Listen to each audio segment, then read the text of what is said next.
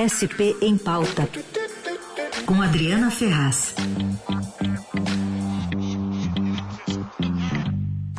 Adriana Ferraz já está conosco. Bom dia, Adri, tudo bem? Bom dia, tudo bem, Carol? Bom dia, Raíssa, a todos os ouvintes. Bom dia. Hoje a gente tem convidado aqui na coluna da Adriana Ferraz, no Jornal Dourado, que é o secretário é, de Saúde né, do Estado de São Paulo, Jean Gorenstein, para tratar conosco sobre a pandemia por aqui. Secretário, bem-vindo, bom dia. Bom dia, Carol, Adriana, Heisen, a todos os ouvintes da Rádio Estadão Eldorado. É um prazer estar conversando com vocês nessa manhã. Secretário, bom dia, obrigada também pela sua participação. Queria começar perguntando, então, claro, sobre essa recomendação do, da volta do uso de máscaras né, em local fechado. Depois desse anúncio do Comitê Científico do Estado de São Paulo, a Prefeitura de São Paulo ontem reuniu também o seu comitê de enfrentamento à Covid e seguiu a recomendação estadual, então, de apenas recomendar a volta do uso da máscara em local fechado, especialmente em escolas, e não tornar esse uso obrigatório. Isso é suficiente, secretário, essa recomendação e não a obrigatoriedade? Sem dúvida alguma, é uma orientação bastante pertinente, uh, especialmente num momento como esse, em que nós temos baixas temperaturas uh, de forma extemporânea hoje, ainda estamos no outono, não inverno, as pessoas se aglomeram mais em ambientes não arejados e ventilados e a circulação de vírus respiratório tende a ser maior. Nós vimos nas últimas semanas um aumento é, do número de casos, tivemos 84% de aumento do número de casos, mais 40% do número de internações. É importante lembrar respeito desses 40% é, de elevação do número de internações, ele é quase 80% a menor do que aquilo que nós vimos no pico é, da Ômicron, agora da nossa terceira onda, que aconteceu no dia 2 de fevereiro. Naquela oportunidade, nós tínhamos 11.500 pessoas internadas, 4.200 nas UTIs. Agora, nós temos 2.000 pessoas, 2.500 pessoas internadas nos nossos hospitais e 767 pessoas internadas nas UTIs. Quer dizer, esse número é bem menor mas nós precisamos fazer essa recomendação para que as pessoas efetivamente se protejam e, mais do que isso, continuem se vacinando. Uma vez que nós temos ainda faltosos tanto em segunda quanto em terceira dose. Em segunda dose, nós temos, só para você ter uma ideia, 2 milhões e 700 mil pessoas que não tomaram a sua segunda dose. Portanto, não estão protegidos. Quando o nosso olhar é para a terceira dose, são mais de 10 milhões de pessoas que ainda não o fizeram. Secretário, o governo deve voltar a estabelecer aqueles parâmetros para elevar a gradação das restrições e medidas de proteção, como, por exemplo, a obrigatoriedade, não a sugestão do uso de máscaras, como a gente via no começo da pandemia, que dava um parâmetro mais é, fácil das pessoas identificarem e seguirem? Na verdade, nós continuamos diariamente avaliando índices que para nós são muito importantes. Naquela oportunidade, nós tínhamos muito a questão de número de casos e também a questão relacionada a internações de óbito. Hoje, nós entendemos e aprendemos que o número de internações para nós é o melhor método para que nós nos balizemos. Por que isso? É um dado real, das últimas 24 horas, ele é um dado que mostra o quanto eu tenho a circulação do vírus e o impacto dele numa sociedade. Uh, os óbitos, nós vimos que ele pode ser tanto uh, ter tardiamente uh, oferecido como um dado, e ao mesmo tempo hoje, principalmente pelos testes que são feitos em farmácia, nós temos subnotificação. Portanto, o número de casos acaba sendo maior. Mas as internações, o impacto disso uh, na, na, na, na esfera hospitalar acaba sendo o, o, o propósito maior que vai tanger e vai orientar as estratégias eh, de ação do governo do Estado. E a partir de quantas internações, então, por exemplo, pode se migrar para a obrigatoriedade do uso de máscaras, por exemplo? Nós seguimos muito a questão uh, da ocupação dos nossos leitos uh, de terapia intensiva, da capacidade que temos, sim, de resposta frente pandemia. Como disse, esses números é, são números muito abaixo do que nós vimos tanto da primeira, da segunda e da terceira onda, e dessa maneira estamos monitorando. Nós não temos compromisso em virar e dizer assim, olha, vamos ter que recuar. Não há problema. O que nós precisamos é ter a garantia de segurança da população e segurança de atendimento das nossas unidades hospitalares, eventualmente houver uma elevação, um incremento do número de internações. Secretário, tem algum perfil que dê para observar que seja dominante entre esses internados, se são pessoas não vacinadas, com, com, com vacinação incompleta? E também queria aproveitar para pedir para o senhor falar sobre o avanço da fila, que deve chegar a partir de amanhã para os 50 anos ou mais com a segunda dose de reforço. Pois é, o que nós uh, acabamos uh, observando, e a sua pergunta, Raicin, ela é muito boa, porque o perfil de, dos pacientes internados uh, mudou. Perfil, tanto em termos de gravidade, uh, nós tínhamos até as ondas anteriores praticamente metade desses pacientes internados nas UTIs, hoje encontrando 20% só desses pacientes na UTI. Dos pacientes internados na, na UTI, o tempo de, de, estadia deles ali é menor e a gravidade deles acaba sendo menor do que aquilo que nós vimos especialmente na segunda onda.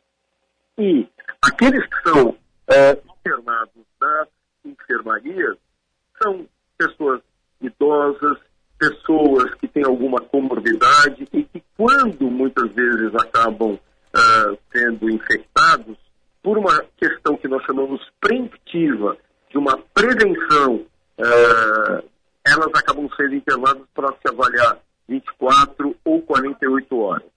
Então, é, realmente, o perfil desses pacientes acabou modificando. É, aqueles internados na UTI geralmente acabam sendo, normalmente, pessoas que não tomaram as doses completas da, da, da sua vacina ou realmente têm é, problemas de, outras doenças, de outras comorbidades, que acaba realmente comprometendo ainda mais a sua condição clínica. Secretário, antes mesmo dessa recomendação é, estadual, né, para a volta do uso de máscaras, algumas escolas já estavam tomando essa decisão, né, de uma maneira independente, é, mandando é, avisos aos pais com essa recomendação. Agora a Prefeitura de São Paulo fez o mesmo ontem em relação às escolas públicas também. Essa é uma preocupação, essa faixa etária infantil, a faixa etária em idade escolar especificamente? Lembrar que hoje nós temos 83% das crianças de 5 a 12 anos que estão com a primeira dose da vacina e apenas 55% com a segunda dose. Lembra que eu falei que dos faltosos de segunda dose nós temos 700 mil crianças de 5 a 12 anos. É importante que os pais já levem os seus filhos para receberem essa segunda dose, para que a gente atinja a mesma meta que nós temos dos adultos, na, dos adultos, mais de 100% deles são 100,1% vacinados com duas doses. Quando a gente olha o público geral, uh, acima de 5 anos, nós temos 94%. Atingimos essa meta. Mas no segmento infantil, é importante que nós também atingimos, estejamos atingindo 90% eh, dessa meta, conforme propõe a Organização Mundial de Saúde e o próprio Ministério. Então, é uma atitude bastante acertada, essa orientação, orientação dos pais, realmente a, a, o dispositivo, deixar à disposição uh, o álcool gel, a, lavagem das mãos, são medidas que vieram e vieram para ficar. Eu lembro que em, em 17 de março, quando nós tiramos a obrigatoriedade de máscaras, nós já falávamos sobre alguns grupos específicos, como idosos, portadores de doenças crônicas, principalmente imunológicas, gestantes, ainda manterem a máscara em ambientes fechados. É assim que nós conviveremos com a pandemia por longo tempo. Secretário, não ficou claro. O Ministério da Saúde está dizendo que deve liberar essa quarta dose de vacina contra a Covid para pessoas acima de 50 anos a partir dos próximos dias. São Paulo começa amanhã? Não, não, nós estamos aguardando essa liberação. Eu não tenho. Não tem data uh, ainda. Estamos, não tem data ainda, estamos aguardando, porque quando eu acato a decisão do Ministério, obviamente, eu também estou esperando e aguardando o quantitativo de doses que ele mesmo uhum. estará. Uhum. E, e, qual a porcentagem de internação que pode motivar essas novas orientações ou possíveis novas restrições para internação de Covid? Na verdade, o que hoje nós uh, sempre mantivemos uh, um, um, percentual de internações que pudessem gerar um impacto maior de restrições, geralmente acima de 70%. Para ter uma ideia, hoje nós estamos com 32%, muito mais longe, e detalhe, já numa fase em que a desmobilização de leitos foi bastante pronunciada, ou seja, eh, já atendendo a outras demandas que o sistema de saúde hoje precisa, como cirurgias, uh, é, tratamentos quimioterápicos, oncológicos de forma geral. Entendi. Então a obrigatoriedade em outros espaços, por enquanto, não está no radar do governo do Estado, né? De forma alguma, mas nós pedimos que sempre o bom senso prevaleça. As pessoas estão num lugar mais aglomerado, coloquem a máscara. Mas a obrigatoriedade ainda em transporte público e serviços de saúde se mantém. Secretário, é, amanhã começa em Brasília, data que a gente tem, estamos aguardando aqui para o resto do país, mas em relação a adolescentes, crianças é, de 5 a 11 e adolescentes de 12 a 17, essa fila está é, andando no, no, ritmo desejado? Porque parece que nem todos ainda estão completamente imunizados. Pois é. Só para ter uma ideia, nós temos 600 mil pessoas de 12 a 17 anos uh, que não tomaram a sua segunda dose.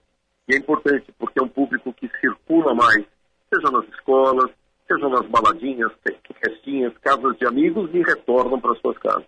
Então é muito importante ter essa conscientização para que a gente possa dar a garantia de que as pessoas estejam devidamente protegidas. As uhum. pessoas têm a falsa impressão que tomar uma dose é o suficiente para estarem protegidas. Isso não é uma verdade. Só para concluir, secretário, o Estado tem tem ideia do tamanho da subnotificação de casos? Seja gente que não faz teste, seja gente que faz autoteste em casa e não notifica as autoridades? Esse número é incalculável, naturalmente hum. incalculável. E quantos são aqueles que não fazem teste? Sim. Até porque hoje, fruto da própria questão relacionada à vacinação, os sintomas são mais leves. As pessoas muitas vezes acabam saindo de casa atribuindo, olha, baixou a temperatura, é a minha rinite. É a minha sinusite, quando na verdade é a Covid eventualmente. Então é importante que também as pessoas tenham essa consciência de respeito, de usarem realmente as máscaras, uh, evitarem sair das suas residências com algum sintoma respiratório. Esse é o secretário Jean Gorstein atendendo aqui a ouvinte da Rádio Dourado, né, sobre essa situação da pandemia aqui no estado. Obrigada, viu, secretário? Eu que agradeço. Um grande abraço a vocês e um ótimo dia. Bom, Adri, a gente tem esse panorama aí da cidade, vamos seguir acompanhando, até porque tem é, envolvimento de decisão política, né? Quando a gente fala de pandemia na cidade ano de eleição. Ah, totalmente, né? Ainda mais eh, em relação ao governo do estado, a gente viu uma, até uma mudança de postura, de comportamento em relação ao ex-governador João Dória para o atual governador Rodrigo Garcia, né? Uhum. Ele está mais nos bastidores em relação ao que Dória fazia com aquelas coletivas Verdade. diárias, né? Verdade. E está deixando para os especialistas, então, terem essa palavra oficial vamos seguir, né? Tem que seguir e ficar sempre de olho nesses dados aí que o secretário passou. Boa. Adriana Ferraz volta na semana que vem aqui conversar conosco. Obrigada, viu, Adri? Obrigada, beijão, gente.